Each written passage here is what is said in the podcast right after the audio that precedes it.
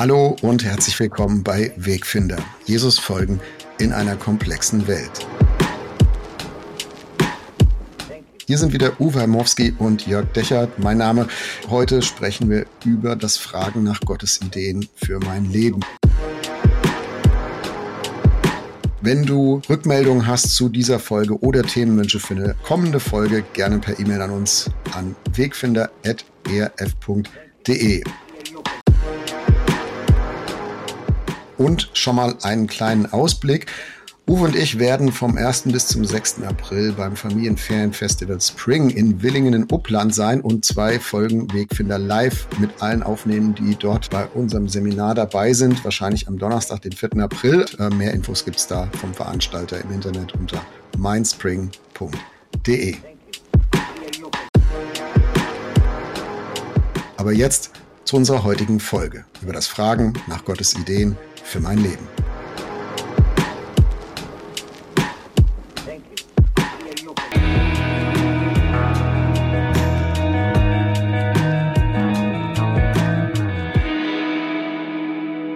Hallo Uwe, ich grüße dich. Hallo Jörg, ich grüße dich. Mensch, wir sprechen heute über Berufung und in dem Moment, wo wir das hier aufzeichnen, äh, ist ganz brandaktuell vor wenigen Tagen die Meldung rausgegangen. Jörg Dechert, Chef des ERF, äh, möchte nochmal neue Wege gehen, neu auf Gott hören. Äh, du verlässt deinen sicheren, guten Job, in dem du unfassbar viel bewegt hast im ERF. Mal die erste Frage wie, wie spürt man oder wie hast du gespürt, dass hier jetzt eine Berufung zu Ende geht? Ich werde dich nachher noch fragen, was sind so die Fragen jetzt, die dich bewegen, um eine neue Berufung rauszukriegen? Aber wie kriegt man das mit, dass eine Berufung an ein Ende kommt? Jetzt hätte ich fast gesagt, Uwe, das weißt du doch selbst, du hast doch auch vor einiger Zeit einen neuen Job angefangen. Aber, aber ich finde, dieses, dieses Thema ist äh, natürlich im Moment bei mir besonders aktuell, aber ich glaube, dass es bei vielen Christinnen und Christen aktuell immer wieder ist. Ich finde, Berufung ist so ein Phänomen, da packen wir in ein einziges deutsches Wort, Berufung, packen wir eine ganze Welt von Fragen, von Unsicherheiten, von Gewissheiten, von, von Prozess auch, von Dingen, die man tun und lassen kann, von Dingen, die hilfreich sind und Sachen, wo es einen aus der Kurve tragen kann. Also ich finde das bei wenigen anderen theologischen Begriffen so vielfältig und auch manchmal uneindeutig und sehr subjektiv gefüllt wie bei Berufung. Und deswegen haben wir gedacht, es ist heute ja. mal gut darüber zu reden. Genau, und jetzt zu deiner konkreten Frage, wie hast du es gemerkt? Hm, also bei mir war das in diesem Fall so ein sich verdichtende innere Gewissheit. Das war nicht ein Blitz vom Himmel und jetzt ist alles klar. Äh, und in diesem Prozess, der über viele Monate ging und sich so nach und nach verstärkt, verdichtet hat, spielen viele Impulse mit rein. Also da spielt für mich mit rein mh, hm, sowas wie hörendes Gebet. Also dass ich so in der intensiven Stille vor Gott Gedanken bekommen habe, Einsichten, kann man sich mal fragen, ne, bilde ich mir das nur ein oder ist das jetzt Gottes Reden? Das kann man auch nicht immer so 100 Prozent zuordnen. Ähm, aber was sich so verdichtet hat, wo ich dann irgendwann sagen musste, ich weiß es einfach, das ist, äh, Gott beginnt da zu reden und was zu thematisieren und damit muss ich mich auseinandersetzen. Ähm, also hörendes Gebet ist so ein Element. Ein zweites ist äh, Gespräch mit, mit Freunden, äh, langjährigen geistlichen Wegbegleiter, die mich wirklich gut kennen, die mir auch ehrlich sagen, was sie denken, äh, die auch nicht zu feige sind, unbequeme Fragen zu stellen ähm, und das auch abzuklopfen und die auch nochmal so ihre Eindrücke schildern. Also das war ein wesentliches Element. Ähm, Zeit war für mich ein Element, also nicht eine Deadline zu haben und sagen, übermorgen muss das jetzt irgendwie alles klar sein.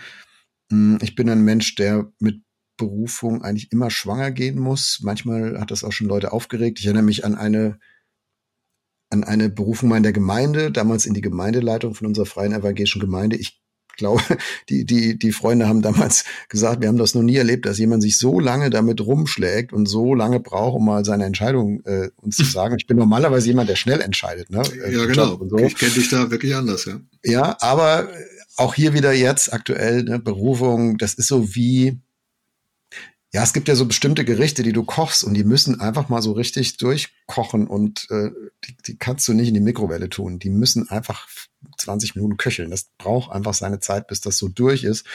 Und so habe ich das, so habe ich das auch hier ähm, empfunden. Also die drei Dinge würde ich vielleicht mal nennen. Hörendes Gebet, Gespräch mit Freunden, ähm, und Zeit. So gehören bestimmt noch ein paar andere Sachen dazu, aber das ja, ich, ich komme ich komm da drauf, komm da drauf nochmal zurück. Ich wollte nur jetzt an der Stelle erstmal ganz kurz, weil das Besondere ist ja tatsächlich, also wir gehen ja auch noch um die Frage, wo geht die Berufung hin, aber ähm, weißt du, ich glaube, es gibt Situationen, da ist es ganz natürlich, dass man einfach weiß, also bei meinem Arbeitgeber ist es jetzt aus unterschiedlichen Gründen so schwierig, äh, der kommt in eine finanzielle Notlage, der kann mich nicht mehr halten oder das Betriebsklima ist so schlecht, ich kann da nicht bleiben oder oder oder. Ja, es kann ja ganz klare Gründe geben, warum man einfach weiß, es ist jetzt zu Ende. Punkt ich kenne es von Pastoren oft, dass die sozusagen so lange in der Gemeinde geblieben sind, bis sie von der anderen Gemeinde gefragt worden, ob sie kommen wollen. Also sie brauchen sozusagen, der Ruf muss von außen kommen, auf den komme ich nicht mhm. selber. Das kenne ich auch so als so ein, so ein Muster. Ähm, und ich kenne den Gedanken, dass man sagt, ja, ich habe zwar eigentlich das Gefühl, dass was anderes kommen sollte, aber ich habe doch hier eine ganz große Verantwortung. Und ich darf doch nicht einfach gehen und so. Ähm, wie war das bei dir, wenn ich mal konkreter fragen darf? Hm, also ich steck, stand heute ja noch so ein bisschen in dieser Nachauseinandersetzung drin, mhm. tatsächlich. Mhm. Ähm, ich habe keine Berufung zu etwas Neuem. Das finde ich auch ein bisschen unbequem. Ich habe die letzten Tage immer wieder gesagt, also Gott ist an der Stelle ein bisschen nervig. Ich hätte es gern gehabt, ich hätte es gern gehabt, dass äh, dass Gott das ging, das ging übrigens auch so, als ich bei der Jans aufgehört habe. Aber es war so klar und trotzdem Ne? Aber fühlt also sich ich hätte gern schon das nächste gehabt und gesehen, ja, äh, das ist so wie beim Trapezfliegen unterm Zirkuszelt, ne? Also bevor du das eine loslässt, möchtest du gerne die andere Hand schon am anderen haben. Oder wie beim, wie beim Bergsteigen, wenn du so doppelt gesichert bist und deine Sicherungsleinen umklemmst, ne? von einer Sicherung mhm. auf die nächste. Aber das hat tatsächlich, glaube ich, was mit Kontrollbedürfnis zu tun, mit Sicherheitswunsch äh, zu tun. Das ist hier halt anders. Also ich kann nur sagen, da ich hatte den Eindruck, dass Gott mir zeigt, du, deine Aufgabe ist jetzt erstmal den ERF und deine Rolle und all das loszulassen. Und das, was danach kommt, da reden wir dann danach drüber. Also insofern ist schon ein bisschen ein Trapez loslassen und das nächste noch nicht angefasst haben. Und ich finde mhm. das auch nicht easy. Also jetzt in den letzten Tagen gab es dann viele Leute, die gemeldet haben oder mich angesprochen haben und gesagt, das ist aber mutig. Und ich habe so gedacht, ja, das kann sein. äh, ich, hab, ich hätte es aber lieber anders. Also es ist jetzt keine, kein, wie soll ich sagen, kein strahlender äh, Siegeszug, ne, den ich da so durchgehe, sondern ja, das geht jetzt Schritt für Schritt und es ist letztlich eine Wette drauf, dass, dass Gott auch auftaucht und das nächste zeigt. Mhm. Aber da komme ich dann zurück äh, zu dem, was Glauben eigentlich immer ist. Ne? Ist ja immer eine Wette darauf, dass, dass Gott das Vertrauen wert ist, was wir in investieren. Jetzt nicht nur so bei beruflichen Weichenstellungen, wir haben jetzt über Berufung angefangen zu sprechen im Kontext Beruf. Das finde ich auch einen interessanten Zusammenhang. Luther und so, mhm. können wir nochmal reden nachher. Aber Berufung ist ja viel größer als nur, was mache ich denn als nächstes beruflich in meinem Job? Mhm. Ähm, sondern Berufung ist für mich immer so die Frage, hat Gott eine mehr oder weniger konkrete Idee, Platzanweisung sagt man dann auch manchmal in christlichen Kreisen, für, für das, wer ich bin und was ich tun soll. Gott hat einen Plan für dein Leben. Den Satz hast du bestimmt schon oft gehört und vielleicht auch manchmal gepredigt. Ge gehört, ja, gepredigt, nein. Ich finde, ich weiß, was damit ausgedrückt werden soll.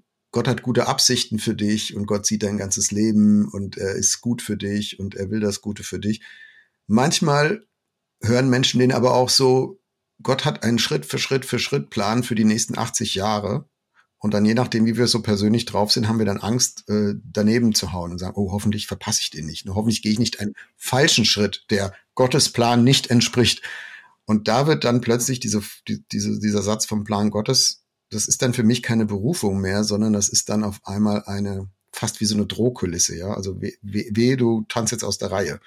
Also es ist sehr ambivalent. Ich finde, Berufung hat schon was mit Gehorsam auch zu tun, wenn man was erkannt hat, dem auch Folge zu leisten aber nicht im Sinn von Kadavergehorsam, so ne, wie an einer kurzen Leine durchs Leben geführt zu werden. Das ist für mich nicht Berufung. Kurz, kurz auf das letzte eingegangen. Ich sehe das übrigens ganz genauso. Ich glaube nicht, dass Gott den einen Plan hat oder die eine Berufung. Also du musst Pastor werden und das ist dann sozusagen deine Berufung. Äh, und jetzt darf nie wieder was anderes kommen oder du musst diese eine, eine Sache machen. Ähm, ich glaube aber schon, du hast es beim hörenden Gebet angesprochen, dass Gott uns ansprechen kann. Ich glaube, dass ein lebendiger Gott, wirklich der durch den Heiligen Geist in dieser Welt wirkt, uns Hinweise geben kann, uns mitnehmen kann, uns direkt ansprechen kann, manchmal emotional, manchmal ganz unterschiedlich. Also ich glaube schon, würde das gerne gleich auch noch vertiefen.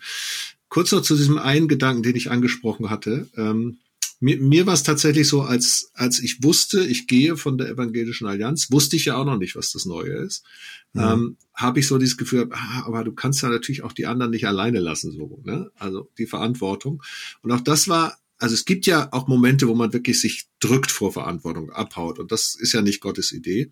Aber es gibt auch ein, einen geistlichen Umgang damit zu sagen, ähm, es gibt eben auch einen Teil der Verantwortung, die kann sowieso nur Gott tragen. Und wenn ich meine, ich sei jetzt sozusagen unentbehrlich für diese Verantwortung, dann ist es, dann, dann kann sozusagen mein eigenes Verantwortungsbewusstsein eine Sperre sein für das, was Gott gerade vorhat. Mhm. Und das nehme ich gar nicht als was Negatives wahr, das ist was ganz Positives, kann aber trotzdem eine riesengroße Sperre sein. Ja. Mhm. Ja. Ähm, und ich über, ich lege dann mein eigenes Angst davor, nicht mehr gebraucht zu werden, auch noch auf eine, schiebe ich auf eine geistliche Ebene manchmal und sage, ja, aber Gott hat mich doch berufen, also ich kann doch jetzt hier nicht gehen. Also das ist doch, das hat er mir doch gezeigt und gesagt, dass ich es machen soll. Und das kann ja auch sein, aber es kann auch nicht sein. Also es ist einfach ein Mischmasch aus menschlichen Motiven und Wollen und, und Denken, ja, nach bestem Wissen und Gewissen und dem, wie Gott die Sache sieht. Und da gibt's, also das ist vielschichtig. Da gibt's nicht immer so eine klare Trennlinie dazwischen. Das ist nicht immer eindeutig. Ich kann nicht immer die Hand dafür ins Feuer legen, dass ich das wirklich 100 Prozent richtig erkenne, finde ich. Hm. Ich würde gern, ich switch mal kurz, nachdem ich dich gefragt habe, ich würde gern mal sozusagen ganz, ganz am Anfang anfangen. Ähm, ich finde, oder ich bin zutiefst davon überzeugt, dass das Leben als Leben eine Bedeutung hat. Also jeder einzelne Mensch auf dieser Welt hat eine Bedeutung. Und ich glaube, das allererste, was Berufung auszeichnet, ist dieser Gedanke der Bedeutung. Dass es mich nicht nur zufällig gibt, dass es mich nicht nur für mich gibt, dass, sondern dass der Umstand, ich bin da, ist, hat eine Bedeutung für meine Eltern, für mein Umfeld, für das, was ich aus meinen Begabungen machen kann und so weiter. Ähm, und diese Bedeutung hat ihren Wert darin, dass ich der bin, den Gott geschaffen hat, der was machen kann. Und der hat keinen Wert darin, ob ich jetzt in einem geistlichen Dienst bin oder ich kann die Bedeutung als Bäcker genauso erleben wie als Professor, als Pastor, genauso wie als Landwirt. Das hat erstmal damit gar nichts zu tun. Ja, es ist eine, Bedeutung, eine Bestimmung, die hat auch was mit meinem Beruf zu tun, aber die hat auch ganz viel damit zu tun, dass ich der Mensch bin, den Gott möchte, dass ich anderen Menschen Mensch bin, dass ich Ehepartner werde und was auch immer. Ähm, und von dem her glaube ich, dass wenn ich, wenn ich weiß, dass Gott mich gewollt hat, mich gerufen hat und der Umstand, dass ich auf dieser Welt bin, einen Sinn hat, dann, dann ist das meiste Berufung sozusagen erstmal schon mal passiert. Und es ist so richtig krass zu erleben, wie viele Menschen gar nicht unbedingt damit hadern zu sagen, wohin geht mein nächster Wegschritt, sondern das Gefühl haben, da scheint mhm. es ja irgendeine Berufung zu geben und meine ganze Existenz ist eigentlich komplett sinnlos. Ja, ich bin daneben. Und diesen Menschen, wenn die jetzt gerade am Mikrofon oder am, am Mikro sitzen wir, wenn die am, am, wenn die am, am Radio oder wie auch immer, an ihrem Endgerät sitzen, äh, denen möchte ich einfach sagen, dein Leben hat eine Bedeutung. Gott hat dich in seiner, in deiner Mutterleib geschaffen, ja. So. Deine allererste Berufung ist, dass du du bist und dass es dich gibt und dass du da bist. Und damit ist ist schon mal das Allermeiste gesagt, ja. Klingt vielleicht ja. banal, finde ich aber so grundsätzlich klärend für alles, was danach kommt. Also du meinst im Sinne einer allgemeinen Berufung, die für alle gilt, äh, in allen Lebensumständen gilt, ähm, die nicht an ein besonderes Tun gebunden ist, die nichts damit zu tun hat, dich herauszuheben aus einer Masse und zu sagen, du Uwe, mit dir will ich Gott jetzt ganz anders umgehen oder dir gebe ich einen Spezialauftrag, sondern so die allgemeine, den allgemeinen Zuspruch, den, den jeder Mensch auch für sich in Anspruch nehmen kann.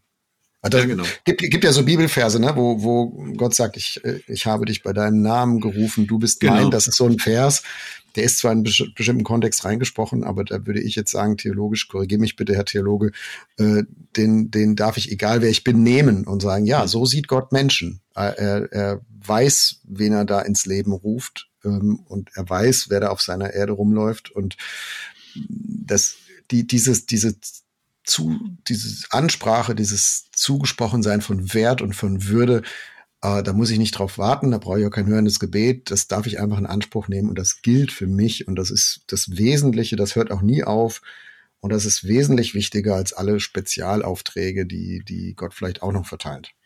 Genau. Und das, wie, wie schwer das ist zu verstehen, merken wir insbesondere dann, wenn wir mal krank werden, ja. Wenn du da Herzinfarkt und dann liegst du plötzlich da, grätscht alle Viere von dir. Ähm, das habe ich ja erlebt und dann plötzlich merkst du wirklich, was, was ist mein Tun, was ist mein Aktivsein oder was ist im Herzen, in dem Fall buchstäblich im Herzen, äh, mein, meine Bedeutung. Und ich fand es so wichtig zu merken, meine Bedeutung ist, ist so unabhängig von de, von meiner Leistung, ja, dies zu wirklich zu wissen, zu spüren. Und ich, ich wünsche mir einfach, dass Menschen das verstehen. Und der Bibelvers, den du gesagt hast, ja, Jesaja 43, der ist natürlich geschichtlich von Gott an Jesaja gesprochen. Aber hallo, also gerade Jesaja ist ja ein, ein, ein, ein, ein Buch, das in vielen Versen in die Zukunft gerichtet war, ja, dass auf den Messias hingeredet ist, das auf uns persönlich. Da kannst du theologisch jederzeit sagen, hier ist das Herz Gottes sichtbar für, für nicht nur für diesen einen, sondern für mich und dich und mhm. die vielen anderen. Ja. Also, sorry, wenn ich da jetzt noch mal so ein klein bisschen hier in der Ursuppe geschwommen habe, aber ich finde es so wichtig, weil ich Menschen kenne, die im Grunde genommen nicht nach dem beruflichen Weg fragen, sondern, sondern ganz großes Problem mit ihrer eigenen Selbstannahme und Bedeutung haben. Und denen würde ich gerne sagen, du, was auch immer aus deinem Leben wird, welchen Status du hast und so weiter und ob du eine Bedeutung für viele hast oder für wenige. Zum Schluss haben wir sowieso nur eine Bedeutung für relativ wenige. Die meisten äh, sind, sind ja uns ja gar nicht nah. Ähm, das gilt, ne? Das finde ich total wichtig. Ich würde sogar das noch ein bisschen radikaler formulieren und sagen, wenn du das nicht verstanden hast, dann werden auch die beruflichen Spezialaufträge, das, was wir so Berufung im engeren Sinn verstehen, in geistlichen Dienst oder in, in Leitungsamt oder sowas, dann, dann sind die auch gefährlich. Weil, weil deine Basis dann plötzlich äh, de, dein Ausfüllen einer Rolle ist. Das ist ja toll, wenn du deine Rolle ausfüllst, Uwe, aber das ist doch nicht die Basis deines Lebens. Also die Basis deines Lebens ist auch all das, was du gerade formuliert hast. Dieses, also dieser, dieser Berufung im allgemeinsten Sinn.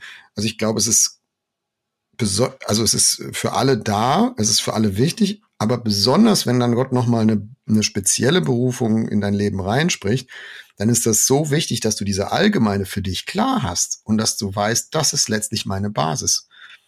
Weil, weil sonst hängst du dich an den falschen Sachen auf und sonst kommt da Krampf rein und Kampf rein und ein Leistungsglauben, Leistungsgerechtigkeit und du fährst dich selbst an die Wand. Also bin ich sehr davon überzeugt, die, äh, wenn du nicht glauben kannst, dass, dass du von Gott abhängig bist und dass du sein geliebtes Gegenüber bist, das, was für alle Menschen gilt, wenn du das nicht glauben kannst, dann wirst du ein, dann kannst du ein gefährlicher Leiter werden oder eine gefährliche Leiterin. Ja, dann musst du deine Anerkennung über die, über die Tätigkeit kriegen oder über die Rückmeldung oder über den Status, über das Gehalt, was auch immer. Ja, ja, das, das, da ist was dran. Die zweite Sache, glaube ich, die, wenn das klar ist, ne, die Berufung ausmacht, ist natürlich, du hast ja über Beruf schon geredet, ähm, über die Tätigkeit. Ich glaube, wir haben ja alle, das liegt ja im Wesen des Menschen zutiefst drin, dass wir gerne tätig sind, dass wir gerne gebraucht werden, dass wir gerne etwas entwickeln und so. Ne? Das ist ja immer in der, in der Bedeutung von Arbeit, auch in gesellschaftlichen Debatten, wenn da über Bürgergeld geredet wird und so, und man sagt, ja, was soll ich noch arbeiten? Bürgergeld könnte ich jetzt alles umsonst kriege, blendet, redet nur über das Monetäre des Ganzen und blendet komplett aus, dass es da um Sinn geht, um Sozialkontakte, um Selbstwirksamkeit Achtsamkeit, um etwas bewegen können und so weiter. Also ich glaube, dieser ganze Teil steckt ja in der Berufung auch mit drin.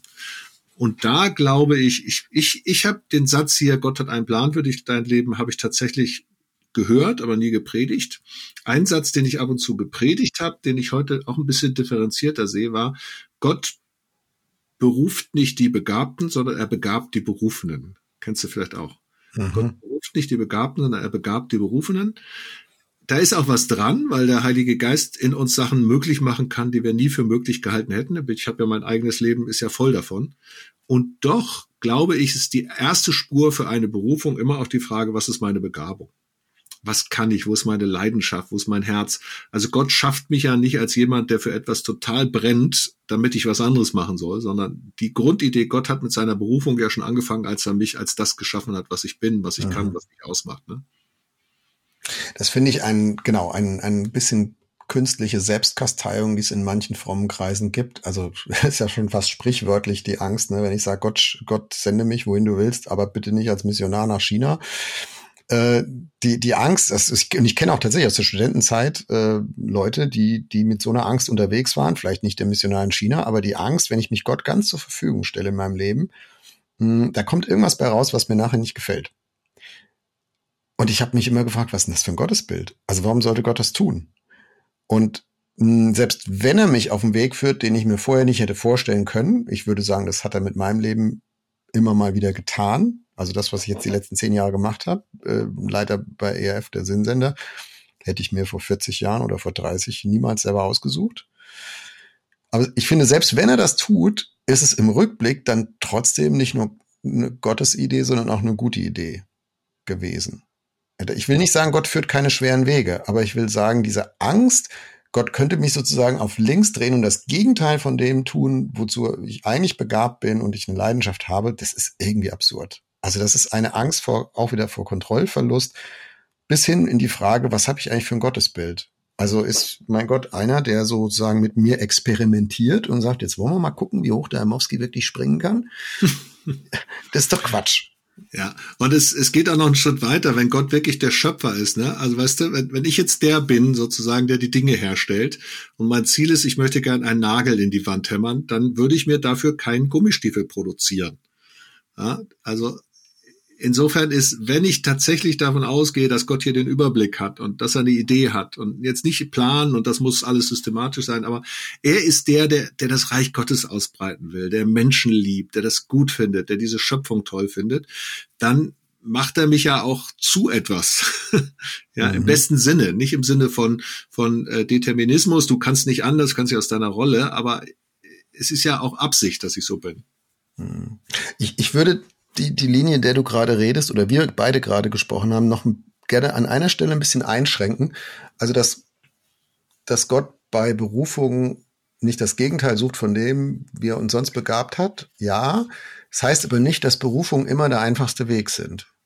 Also wenn ich äh, in der Bibel sehe, ich, ich kenne keine Berufung, wo Gott zu irgendeinem Menschen gesagt hätte, pass mal auf, ich habe einen Auftrag für dich, aber es ist ganz einfach. Also, ey, schaffst du, brauchst du auch nicht beten, ja, mach einfach, ich habe dich eh begabt, do, it. Äh, also ob du Mose nimmst oder Josua oder David oder Petrus.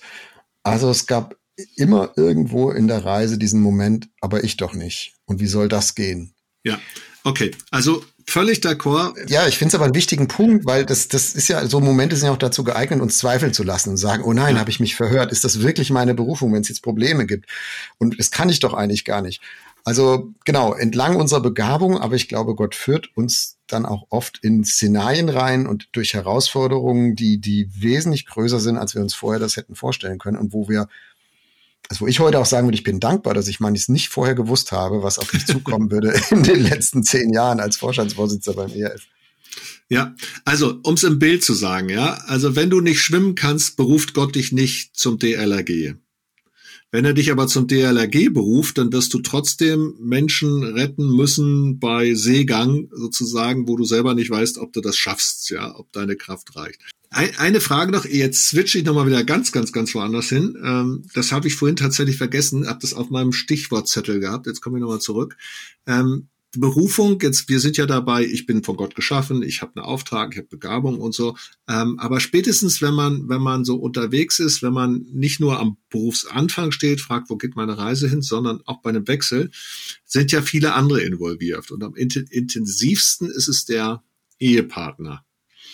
Ähm, wie geht denn das, dass man eine gemeinsame Berufung erlebt? Oder wie, wie, wie kommuniziert man das, wenn man das Gefühl hat, hey, meine Berufung kommt am Ende oder ist das was mhm. mit uns? Mhm. Ich bin ja Heilsarmee geprägt, ne? Da war es so, dass ganz ursprünglich nur Leute heiraten durften, die die gemeinsame Berufung hatten, der Heilsarmee zu dienen. Also ein Heizarmee-Offizier konnte immer nur eine Heizarmee-Offizierin heiraten und andersrum. Du konntest ledig bleiben oder eben konntest einen mit derselben Berufung, in dem Fall auch Berufsstand tatsächlich heiraten, weil er gesagt hat, sonst, sonst kriegt man das gar nicht hin miteinander. Hm. Also da fallen mir mehrere Sachen äh, zu ein, ähm, die, die hau ich jetzt mal ungeordnet raus. Ich weiß gar nicht, was davon das Wichtigste ist. Erstens, ich glaube, meine Berufung, Ehemann zu sein, ist immer näher, höher, wichtiger als irgendeine berufliche Geschichte.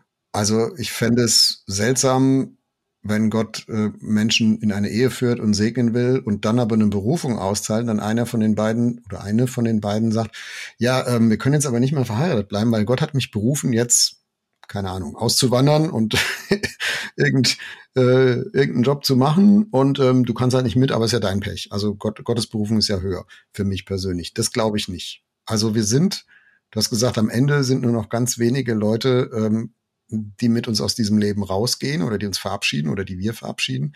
Und meine Frau oder ihr Partner, also Mann, gehört auf jeden Fall äh, dazu.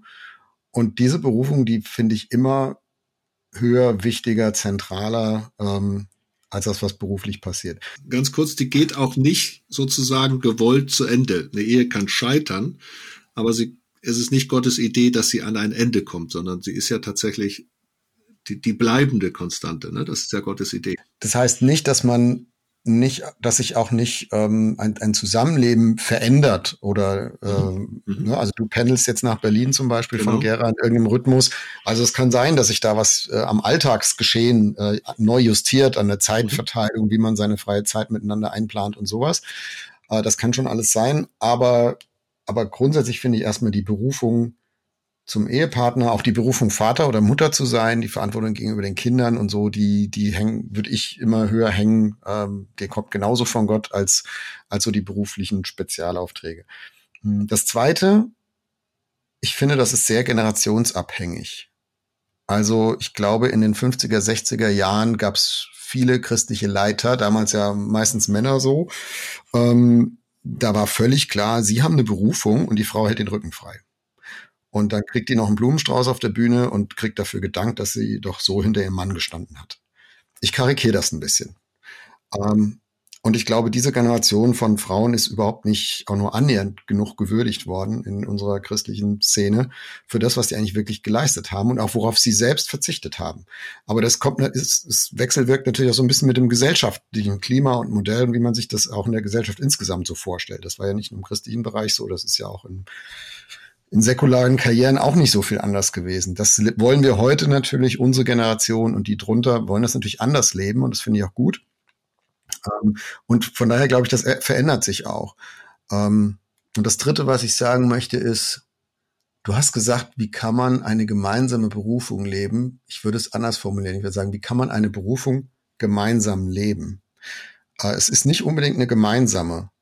Also für, für meine Frau und mich war zum Beispiel im Zusammenhang mit dem ERF-Amt, Vorstandsvorsitz immer klar, das ist mein Beruf, meine Berufung, aber nicht ihre. Also sie ist nicht Frau Vorstands, die Frau des Vorstandsvorsitzenden. Sie hat eine eigene Identität, auch beruflich. Ähm, äh, ein eigenes Dasein, das genauso 100 Prozent berechtigt ist und äh, 100 Prozent für sich steht und auch von Gott berufen, gesegnet, sonst was ist, wie, wie, wie bei mir auch. Mhm, also mhm, mhm. das wollten wir gar nicht anders haben. Ja, ging es meiner, meiner Frau auch so, als ich Pastor wurde. Und das Klass, ganz klassische Pastorenmodell ist ja sozusagen, die, die, die Frau des Pastors ist auch die Pastorenfrau. Das ist dann quasi, also ist auch eine Job Description, ja, eine Rollenbeschreibung. Und jetzt sehr klar gesagt, ich trage deine Berufung, super, total gerne, aber ich bin im Moment gerade mal Hausfrau und Mutter, aber ich bin auch Erzieherin und in diesem Bereich werde ich mich auch weiterbilden und einbringen. Und ich bin nicht sozusagen der verlängerte Arm des Pastors. Ja, ich bin mhm. ich und du bist du und wir tragen das zusammen. Also kenne ich total. Aber das war nicht gar nicht so ganz einfach zu kommunizieren, weil auch in der Gemeinde ein paar ältere Leute hatten, die hatten sofort eine andere Erwartung. Erwartung, ne? Ja. Ja, haben sich ja. dann aber darauf eingelassen und es ging dann auch gut. Aber es gab schon auch erstmal, das war ein bisschen Erwartungsmanagement war nötig, ja. Hm. Da merken wir aber, ich glaube, das ist immer bei Berufung so, können wir jetzt gleich mal überprüfen, auch in der Bibel, ob das da auch so ist, dass Berufung auch immer in, in ein Erwartungsumfeld reingesprochen wird von Gott und nicht unbedingt immer dazu passt. Also Mose wird berufen als Anführer von Israel und dann taucht jemand auf und sagt, hier, wer, du bist doch der, der die umgebracht hat damals. Also das war, die Geschichte lag in der Vergangenheit, aber ähm, da, da prallt Berufung auf, auf eine Erwartung der Leute drumherum. Manchmal passt das zusammen, manchmal passt das auch überhaupt nicht zusammen. Also es gibt Berufung, wo die Leute drumherum sagen, ach ja, super, der Herr Mowski, das ist ja klasse, genau, bestätigen wir hiermit. Aber es gibt auch Elemente von Berufung manchmal, wo die, wo die Leute drumherum sagen, was? Das verstehen wir jetzt irgendwie nicht. Ähm, also ich will, glaube ich, sagen, mhm. Berufung trifft nicht immer auf Applaus der Umstehenden. Okay, ähm, mir war das wichtig, weil, weil ähm, ja tatsächlich ne, die Frage nach Berufung und so. Erstmal hat sich es wirklich verändert. Ich glaube, du hast recht mit der Frage der mhm. Generation und gleichzeitig ist völlig klar, der ganze Prozess ist natürlich nicht ein einsamer Prozess. Den macht man nicht ganz alleine mit Gott aus, sondern der ist, du hast von Freunde genannt und so, aber ist natürlich der Ehepartner und die Familie ist da die die echte Nummer eins. Also bei mir gab es auch ähm, bei meinem Wechsel ja von der Evangelischen Allianz zu Tierfand gab es ein paar Angebote, die hätten in Frage kommen können, die aber deswegen einfach ausge, ausgeschieden sind, weil sie für meine Tochter einmal nicht passten, da hätte sie so nicht hinziehen wollen, äh, dann für meine Frau nicht in Frage kommen. Also das war ein, ein Filter, der auch eine Rolle gespielt hat. Ne? Und das, was du jetzt gesagt hast, und auch das ganz Praktische, ne, wie viel Pendeln schaffen wir, wie geht das, ne? müssen wir nochmal umziehen und so, spielt natürlich alles auch mit eine Rolle, neben, neben diesem Gefühl, neben dem Eindruck, hey, das könnte echt passen, das passt zu mir. Ja. Mhm. Ich würde gerne das, das Zielgebiet von Berufung nochmal ein bisschen erweitern, weg vom Beruf. Also da haben wir mhm. vorhin schon ein bisschen in die Richtung gesprochen. Ähm, das ist meines, so wie ich das verstehe, eine, eine Errungenschaft, die Luther uns beschert hat. Überhaupt das Wort Beruf, da haben wir auch schon mal in unserem Podcast drüber gesprochen haben wir schon mal kurz berührt, ähm, weil es Luther wichtig war, deutlich zu machen, es gibt nicht die, die ins Kloster gehen, die dann zum geistlichen Dienst berufen sind von Gott und alle anderen, die sind halt in irgendeiner gottfernen Zone unterwegs und sind halt Schmied oder Schuster oder Müller oder Bäcker oder so. Aber die haben halt Pech gehabt. Also das, ne, die sind weiter weg von Gott. Und äh, so kommt dann überhaupt das Wort Beruf in unsere deutsche Sprache, weil das Luther wichtig war, zu sagen, egal ob du jetzt den ganzen Tag betest oder den ganzen Tag Brötchen backst, beides kann Berufung Gottes sein. Mhm. Ähm, das macht sich nicht fest an der, am offensichtlichen geistlichen, offensichtlich geistlichen Charakter dessen, was du da tust. Ähm, und das würde ich gerne auch nochmal hier so ein bisschen ausfalten und das unterstreichen, sagen, das finde ich eine gute Idee von Luther.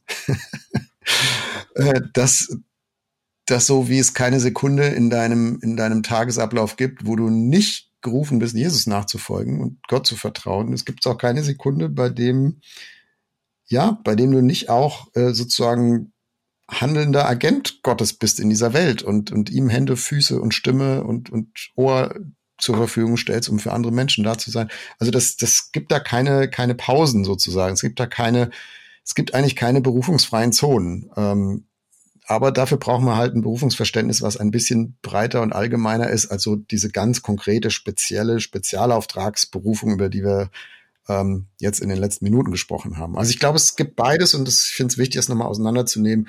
Es gibt tatsächlich diese Spezialaufträge, die auch in der Bibel immer wieder gegeben werden und äh, die wir auch immer wieder auch mal selbst erleben, äh, auch gerade im beruflichen Kontext. Aber es gibt, deswegen ist nicht alles andere eine berufungsfreie Zone, sondern da gibt es ganz viel allgemeine Berufung.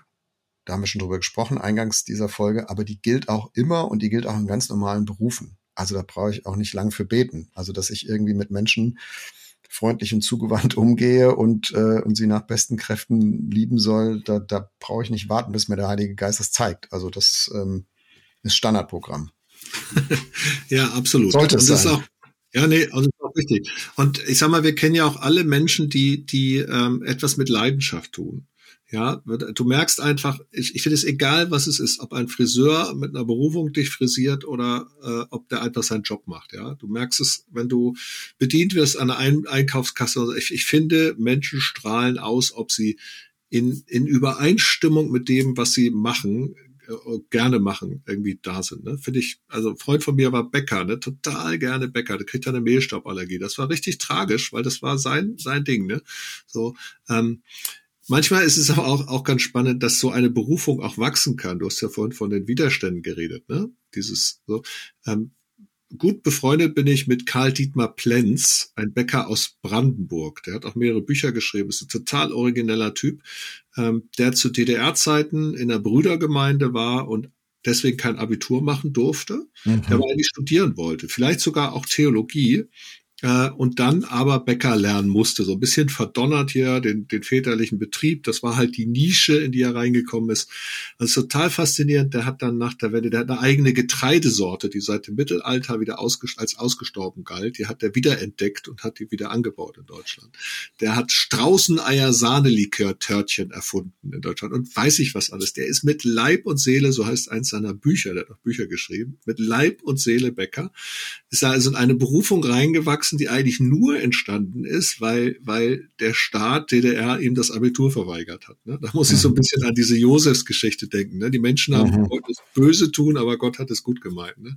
Also das gibt's ja auch. Ne? Das ist schon faszinierend, da dann auch zu sagen, okay, da bin ich jetzt und das sind die Lebensumstände. Ich hätte sie mir anders gewünscht, aber aus denen mache ich das, was Gott in mich reingelegt hat. Ne? Darf ich das nochmal rumdrehen? Ähm Du hast eben gesagt, die Menschen haben es böse gemeint, aber Gott hat es gut gemacht.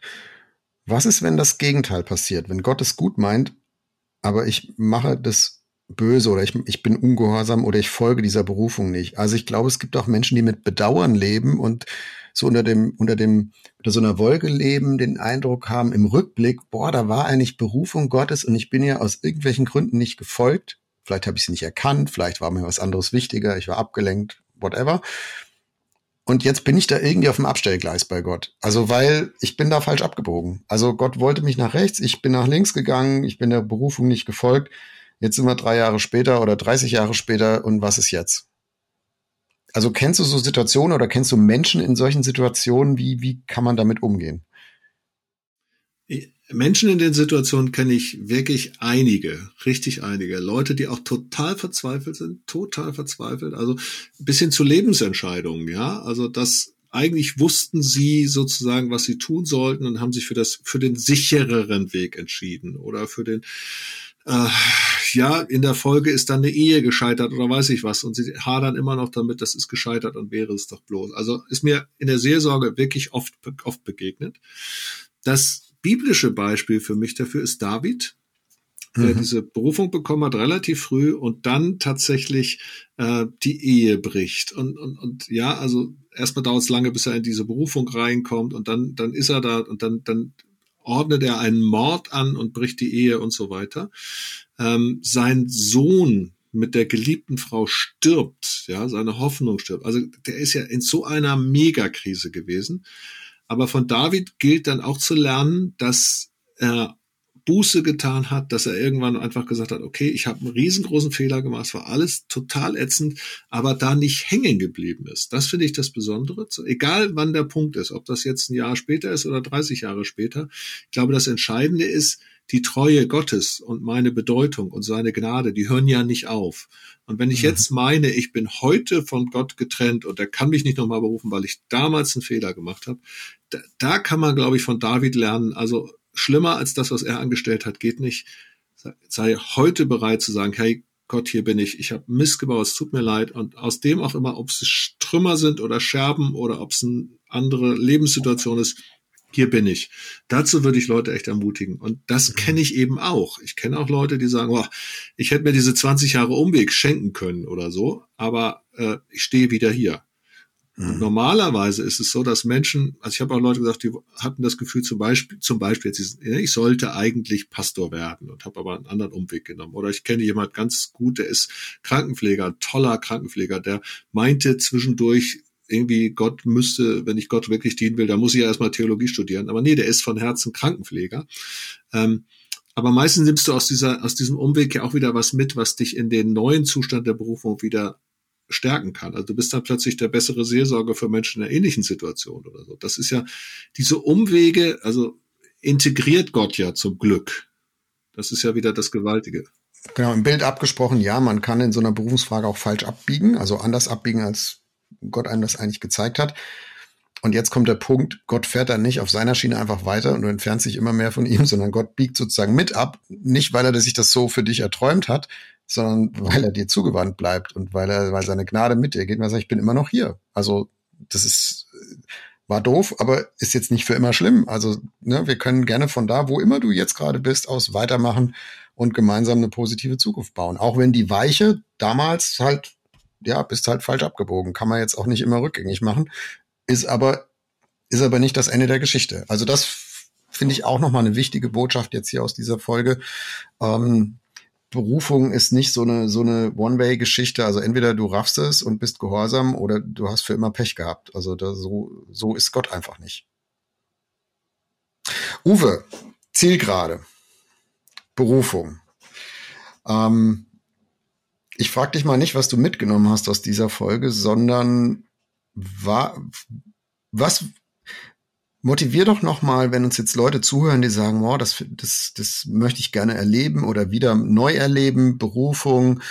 Äh, motivier noch mal, warum ist das so eine coole Frage, so eine gute Idee, Gott nach einer Berufung zu fragen oder nach oder zu bitten, die die Berufung zu zeigen, die er über meinem Leben schon längst ausgesprochen hat. Warum ist das eine gute Sache, Berufung?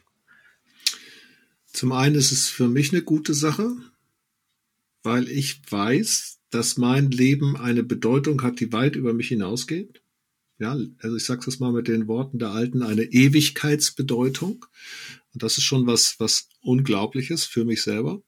Das, das zweite ist, ich bin so davon überzeugt, dass in dieser Welt so vieles zu tun ist. Es gibt so viele Menschen, die müssen geliebt werden. Es gibt so viele Arme auf der Welt, für die muss jemand was tun. Es gibt Leute, die brauchen die Hoffnung, die wir ihnen geben können, wenn wir von Jesus weiter sagen. Also ich glaube einfach, dass das, was wir sind und was uns ausmacht und was wir haben und was wir können und das Umfeld, in dem wir uns bewegen, so sehr Gott braucht nicht im Sinne von überstülpen, sondern im Sinne von dienen und lieben und für Menschen da sein, dass es einfach total schade wäre, dieser Berufung nicht nachzukommen. Es entsteht ein Mangel und das ist doch schade, den müssen wir doch nicht entstehen lassen. Ja, wir, wir können was hineinbringen, wir können was tragen. Das ist das, was ich glaube, was, was, was einfach richtig, richtig nötig ist. Die Leute, diese Welt braucht Menschen, die das, was sie tun, mit Leidenschaft tun, die das, was sie tun, tun, weil sie wissen nicht, ich muss hier irgendwie mein Geld verdienen, sondern ich bin da, wo Gott mich hingestellt hat. Und also, weißt du, es gibt so, so viel Dunkelheit, also brauchen wir Leute, die leuchten, die brennen, die begeistert sind. Und ich denke, das hat ganz viel mit Berufung zu tun. Uwe, vielen Dank fürs Gespräch und bis in zwei Wochen. Bis in zwei Wochen. Tschüss, Jörg.